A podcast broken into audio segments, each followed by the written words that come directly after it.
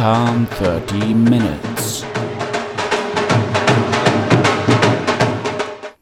Hallo und herzlich willkommen bei dem Podcast mit dem kleinen W in Herzlich willkommen. Mein Name ist Rohan Dreieck und ihr hört den Podcast Rohan 30 Minutes. Ja, das ist genau die zweite Episode und wie versprochen kommen jetzt immer mal kleine Häppchen aus meinem Leben als Schriftsteller. Wie ich schon am Anfang bzw. in Episode 1 gesagt habe, ich bin gerade dabei, meinen zweiten Roman zu vollenden. Das heißt also, ich habe jetzt so gut wie die Überarbeitung beendet und werde dann demnächst in die Korrekturen gehen. Und wie es bei allen Projekten so schön üblich ist, die keine fest zementierte Deadline haben, ich hänge meinem Zeitplan hinterher. Und wenn ihr jetzt sagt, okay, Buch, Projekt und, und, und, ja, es ist natürlich mehr als das Schreiben. Im Endeffekt, wenn man nachher hingeht, auch ein Verlag hat oder Self-Publisher ist, muss man das ganze Ding auch irgendwo bewerben. Man muss sich an die Presse wenden, man muss eine Website dahin ausrichten, irgendwelche Leserunden veranstalten. Also ähm, nur mit Schreiben ist es leider halt heute auch nicht getan. Man muss natürlich auch ein bisschen mehr machen. Und dementsprechend ist das Ganze auch für mich ein Projekt Projekt. So eine Nachbearbeitung ist auch immer so ein, äh, ja, wo stehe ich mit meinem Buch? Was habe ich bis dato jetzt geschafft? Ist es auch die, die Geschichte, die ich mir so vorgestellt habe, die sich so im Hinterkopf so aufgebaut hat, habe ich das auch so zu Papier gebracht? Und da merkt man natürlich, ja, an der einen oder anderen Stelle könnte natürlich noch ein bisschen mehr Fleisch dran, dass die Geschichte auch ja ein Volumen bekommt, um dann halt auch Bilder im Kopf des Lesers zu erzeugen. Es ist viel Arbeit, aber es ist auch eine absolut spannende Geschichte, weil man merkt, okay, man ist einmal durchgegangen und äh, beim zweiten Mal fängt man jetzt wirklich an, als äh, wenn man eine Skizze gemacht hat und diese Skizze füllt man noch weiter und weiter mit Farbe, um nachher das endgültige Bild zu erschaffen. Und eins kann und will ich auch nicht verschweigen. Und ich glaube, jeder, der irgendwie Kunst erschafft, schreibt, Musik macht, Theater spielt, kommt, glaube ich, mal an den Punkt und denkt, bin ich überhaupt gut? Ist das dann irgendwo auch professionell, was ich hier schreibe, musiziere oder was auch immer? Und das ist, ähm, ja, man muss auch irgendwann für sich einen Abstand gewinnen und sagen, okay, ich schreibe jetzt hier die Geschichte, ich bearbeite die nach und dann muss gut sein. Ob nachher die Qualität stimmt oder sowas, das man ist einfach zu sehr drin in dem Ganzen, man wird einfach zu blind dazu wird sich hoffentlich mit den Jahren geben. Ich schreibe schon eine ganze Zeit und ich kann euch sagen, ja, man wird ein wenig äh, selbstbewusster in diese Richtung, aber äh, den Teufel selbst zweifelt, den wird man wahrscheinlich auch nie austreiben können. Ja, wahrscheinlich gehört das zum Künstlersein dazu, sich immer wieder und immer wieder zu reflektieren, hinterfragen und vielleicht gehört es einfach zum Prozess des Lernens dazu und im Endeffekt äh, der Leser entscheidet, ob er es nachher gut findet oder nicht. Natürlich, man schreibt erstmal für sich selber, man sieht den Leser vielleicht irgendwo auch an zweiter Stelle.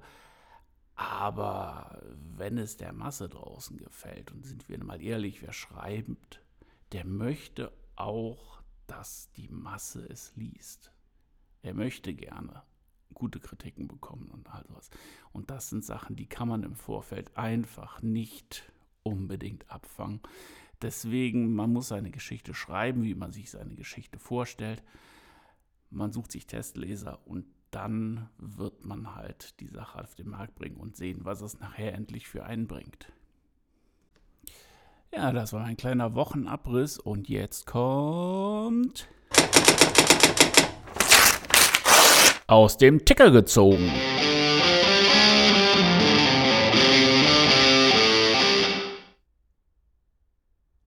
Ja, diese Woche habe ich genau eine Meldung für euch aus dem Ticker gezogen und die hat mit relativ viel Geld zu tun.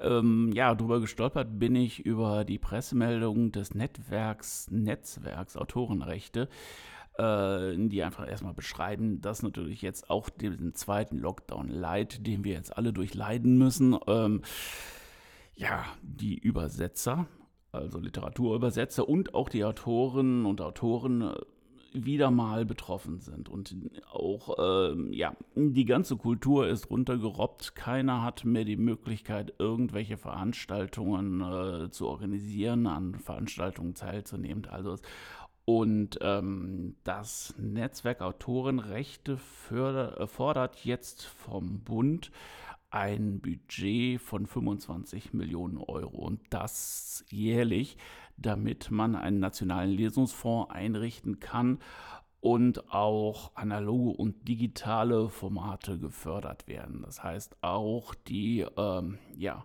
Lesungen auch mehr so ins Netz verlegen und ähm, ja, digitale Ideen, was es auch immer damit zu tun hat. Ähm, wie gesagt, sie fordern 25 Millionen und das jährlich. Ja. Ja, ihr merkt, dass ich hier ins Stocken komme und ähm, ja, das liegt nicht unbedingt an der exorbitanten Summe. Ist natürlich, muss man auch erstmal verdienen und ähm, aber ähm, daran sieht man im Grunde genommen auch, dass ähm, ja, dass der Bedarf da ist, dass Literatur auch heute noch in den ganzen digitalen Medien oder was uns da alles so um die Ohren knallt, immer noch einen extrem hohen Stellenwert hat. Und ähm, ja, Forderungen an den Bund und gerade auch wenn es um Geld geht, äh, da habe ich ehrlich gesagt so ein bisschen meine Zweifel, ob das dann auch irgendwie zustande kommt und dass das Geld dann auch wirklich so verteilt wird, dass es ja, dass es natürlich auch die richtigen trifft. Und die richtigen sind natürlich eher die kleineren Autoren, die noch nicht das Massenpublikum haben. Gut, warten wir es mal ab. Natürlich kann man auch ein bisschen jammern, aber im Juni 2020 wurde auch von der Staatsministerin für Kultur und Medien ein Förderprogramm aufgelegt. Neustart Kultur. Vielleicht habt ihr auch irgendwo davon gehört. Also bei mir ist es irgendwo ja, nee, keine Ahnung. Ich habe es nicht wahrgenommen, ähm, obwohl die Fördersumme eine Milliarde Euro beträgt. Das heißt 1000 Millionen Euro. Ja, und die Literaturszene hat natürlich auch etwas abbekommen, ist doch klar. Das gehört auch zur Kunst. Und von, diesen eine, von dieser eine Milliarde Euro gingen genau 5 Millionen Euro an den Förderfonds des Deutschen Literaturfonds. 5 Millionen. Ich habe auch in diesem Zusammenhang mal einen Vergleich rausgesucht. Also die Tanzszene, freie Tanzszene wurde beschrieben, wurde genau in diesem Förderprogramm viermal mehr bedacht. Das heißt, sie bekommen 20 Millionen Euro ich will jetzt die eine Kunstform nicht schlechter machen als die andere, aber ähm, ich habe immer das Gefühl, äh, Bücher gibt es mehr als Tänzer und ähm, ja, es ist eine Ungerechtigkeit, ähm, die auch da ist, weil es ja, natürlich brauchen die Tänzer auch, aber die sind teilweise auch angestellt und ähm, also ich glaube, da sollte man so ein bisschen mehr die Gerechtigkeit auch walten lassen. Zumal auch von dieser riesigen Fördersumme von 5 Millionen die Self-Publisher und die Sachbuchautoren ausgeschlossen waren. Was bleibt übrig? Das sind die Verlagsautoren, die sowieso erstmal ähm, ja, ein ganz anderes Standing haben. Die haben einen Verlag, da wird sich dann halt auch mehr um die gekümmert, als ein Self-Publisher, der im Endeffekt ja von A wie angefangen und bis Z wie Zielpublikum finden, alles selber machen muss. Ja, warum man die äh, Self-Publisher und Sachbuchautoren da auch nicht mit in den Topf geworfen habt, ist mir auch ehrlich gesagt ein Rätsel, zumal dieses Self-Publishing mittlerweile auch einen professionellen Standard erreicht hat, dass sich das halt auch von äh, Verlagsschriftstellern nicht mehr sonderlich unterscheidet.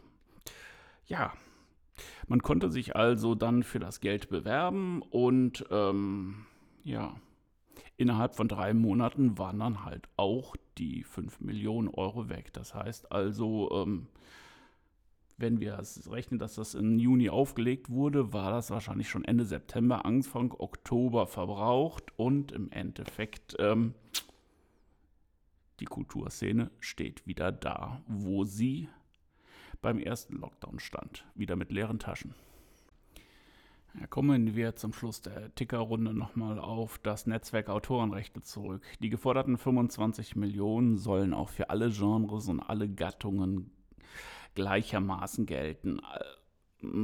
Also, ob da irgendwas rauskommt, ich glaube es nicht, aber ich werde euch definitiv auf dem Laufenden halten. Vielleicht tut sich ja doch noch etwas in der Kulturlandschaft Deutschland. Etwas, was auch die Kultur wieder nach vorne bringt und den Stellenwert einräumt, den sie auch wirklich verdient hat.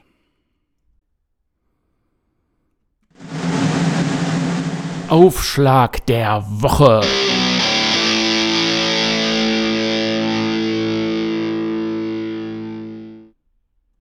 Beim Aufschlag der Woche suche ich mir auch mal aus meinem Riesenfundus ein Buch heraus und werde euch den ersten Satz vorlesen, weil für mich das immer auch das Spannende ist, wie beginnt ein Buch.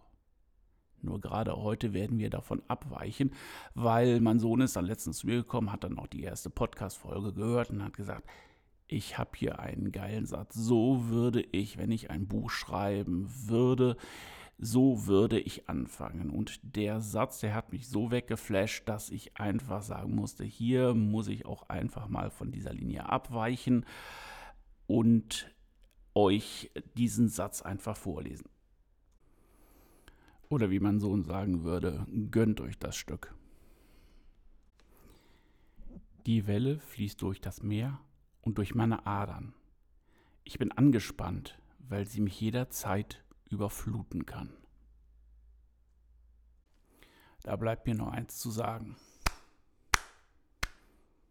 Absolut genial. Also ich war dermaßen weggeflasht und bin es auch immer noch, so einen Satz aus der Hüfte von einem 13-Jährigen zu hören. Einfach nur genial. It's time. Ja, wie ihr bemerkt habt, kommen wir langsam in die Gefilde der 13 Minuten. Die Eieruhr tickert langsam ihre letzten Sandkörner runter. Ich bedanke mich fürs Zuhören, wünsche euch eine schöne Woche und bleibe bis nächstes Mal, euer Juan.